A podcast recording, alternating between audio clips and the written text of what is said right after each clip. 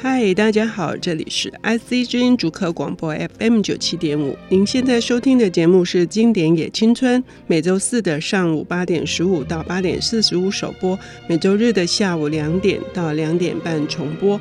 我是陈慧慧。嗯，读一本书可以使我们改变我们的某个观念，可以触动我们的心灵，呃，也可以让我们去回想我们曾经拥有的一些美好的回忆。在呃人的一生当中，有一些美好的回忆来自于一段非常难得的友谊。呃，这种友谊呢，是一种温温的一个炭火。也许在冬天的时候，它就会突然使你全身暖和起来。那我们今天邀请到的是台湾，呃，近几年来非常这四年来表现非常优异的一个新的出版社，叫做艾米丽出版社。呃，领读人呃也是他们的总编辑庄静君小姐。静君你好，啊，慧慧好。哎，我刚刚提到的这个友谊的可贵哈，嗯、真的是人世间的。我觉得很大的礼物，哈，对。那要碰到真心相惜的朋友，非常非常的不容易，哈。嗯、那我们人总是会有各式各样的习性，我们也可以说是不是缘分造成的。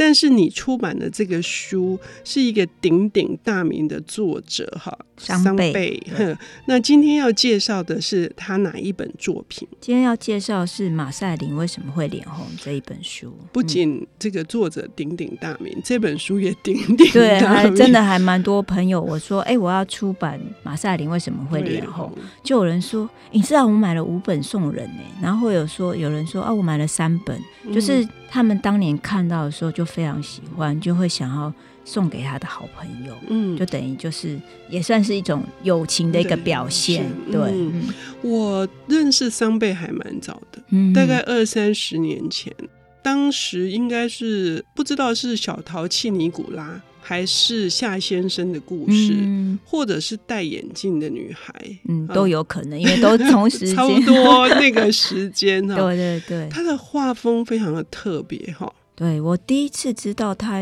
也有可能是夏先生的故事，是对，因为里面那个搭配那个徐世金的文字，是，然后觉得哇，那种氛围就是没有很大的渲染。就是他的画，就是都是用水彩画嘛，嗯，然后那画风让你会觉得很清新，嗯、但又是觉得有点淡淡的忧郁，嗯，哀愁，对，哀愁在里面。嗯、那我们刚刚我直接就说他的画，哈，所以我们可以知道，我们今天介绍的非常特别，是《今年也青春》播出两年多来第一次介绍，不是小说。哦，真的、哦，不是散文，嗯、不是传记，是一本绘本。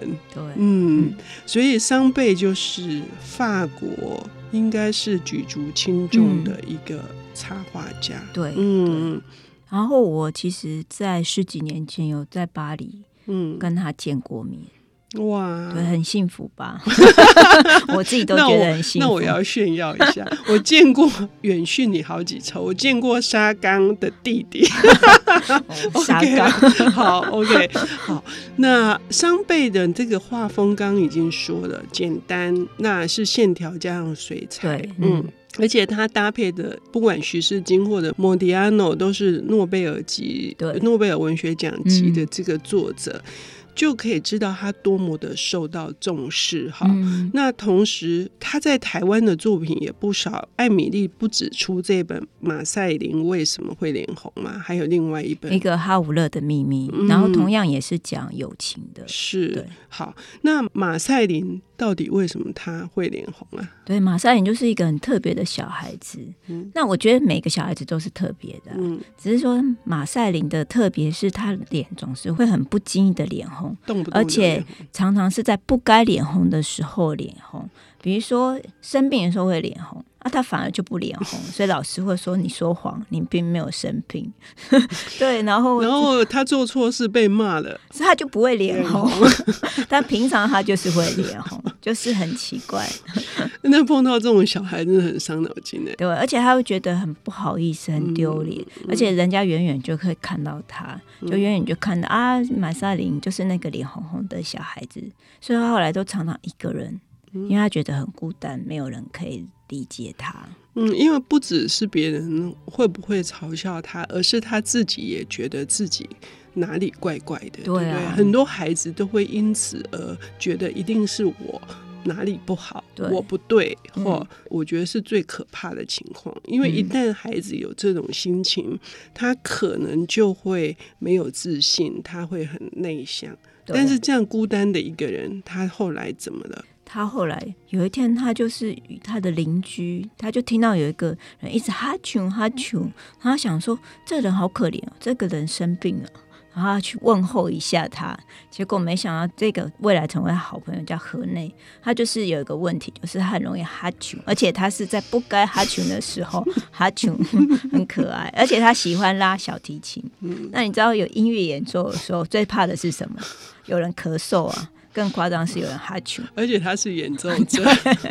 他有一次跟一个有名的那个团，就是四重。四重奏之类的，结果他居然就一直哈啾哈啾，他就没有办法。对，所以这个河内也很孤单。对，然后就遇到他们遇到了彼此，结果彼此竟然很欣赏彼此，一个欣赏他脸红的样子，一个欣赏他哈啾的时候，这也太幸福了。对，所以他们就变得。就无话不谈，然后怎么样都可以在一起的好朋友。哎，其实我们在人生里面也是这样，嗯、就是我们何其有幸是，我们一定会有蛮多的缺点或怪癖，嗯、或者是我们与生俱来的，不是我们愿意的一个特征。嗯，但是有人会欣赏，哎，对啊，欣赏这个特征，哎，嗯嗯，那就会觉得非常的幸福啊，嗯、而且觉得。这辈子有这个人这么欣赏我，这样就够了吧？嗯，对但我觉得到目前为止，那个桑贝的描写会那么的动人，是因为马赛琳碰到这种脸红的症状的时候，大家都很想要治疗好他，嗯，想尽各种办法。但是桑贝就会说，不会有好心的精灵在半夜里把你治好，也不会有医术高强的医生，他答应你就一定把你治好。我觉得他这个也是一个非常有幽默感的处理方式。对，然后他有一种诗意的哲学吧。嗯，我觉得他的文字就是。真的蛮充满诗意的，嗯，所以我们也讲一下，称赞一下我们的译者。好，我们当初因为我当年有看了这个桑贝的书，那我觉得说他的翻译其实不是很容易。就是虽然我不懂法文的时候，嗯、我会觉得说，因为他有一个诗意，你不能平铺直叙的翻译，你并如果是平铺直叙翻译，并不能够表达出桑贝所要表达的。所以那时候我就重新出版的这本书的时候就。不二人选就找了那个尉迟修，嗯嗯、然后跟他说，然后他一开始就哎、欸、觉得上辈应该很容易啊，你知道？后来他跟我说，哎、欸，进军啊，真的没有我想象的容易，难怪你会找我。真的，因为大家都会觉得绘本就是两三个字嘛，哈。因为我之前很早年的时候，我也做过很长时间的绘本编辑，嗯、呃，也有成人绘本，也有儿童绘本。其实要掌握儿童的心理。用那么短的文字，把那个情感情绪，还有里面很多可能是文化什么。呃，哲学、生活哲学表达出来不是一件容易的事情，对，是真的蛮难的。嗯、比如说，现在大家喜欢看诗嘛，嗯，那你你觉得说诗那么短，但其实诗人要写到一首诗的时间，他其实要花的是人家写几百字、几千字的时间，嗯嗯，嗯嗯。对，那翻译也是一样，嗯，这是艾米丽做的很重要的事情，就是把呃可能跟时代有一点隔阂的，或者是说在表现方式上面可以更。好的，呃，这些书以往的旧的书做了一个全新的译本。嗯、我们刚听到了马赛林，终于遇到了河内，那接下来会发生什么事？是他们就永远过着幸福快乐的日子吗？我们休息一下，我们等一下回来。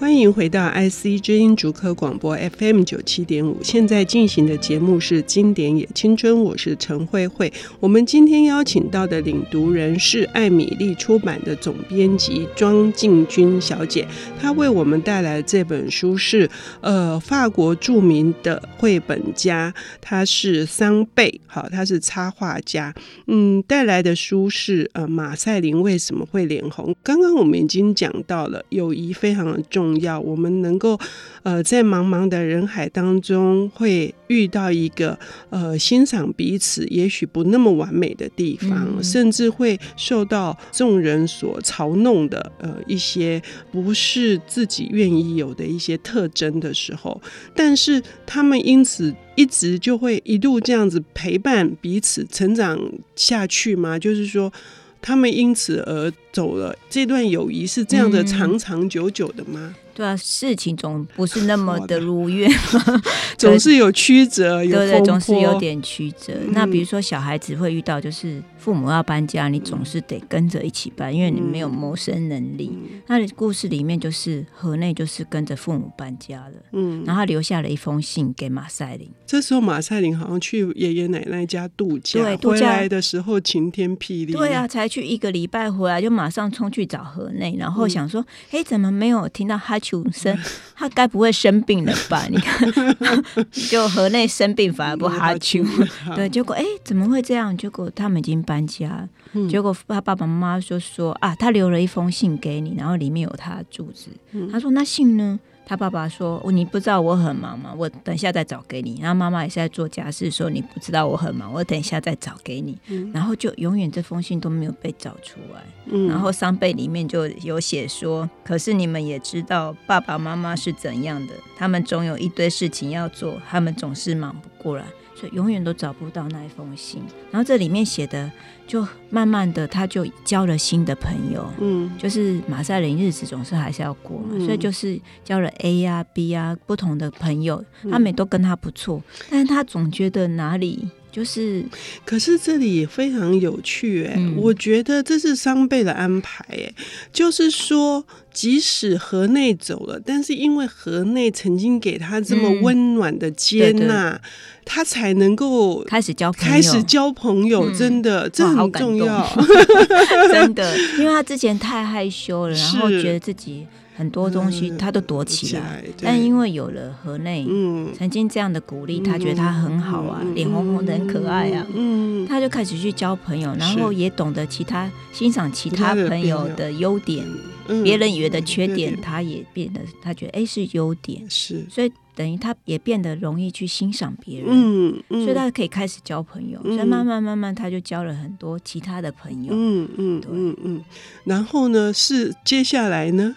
接下来就他们都长大了，然后马赛琳就变得是一个非常忙碌的人，但是他还是会脸红，对，还是会脸红。那有一次在，就是你可以想象在巴黎的市区，然后大家那个车子人都很多，车水马龙，车水马龙的时候，就听到有人哈啾，他想说这个人真可怜，他生病，然后就哈哈啾哈啾，我觉得这个人好可怜，哎。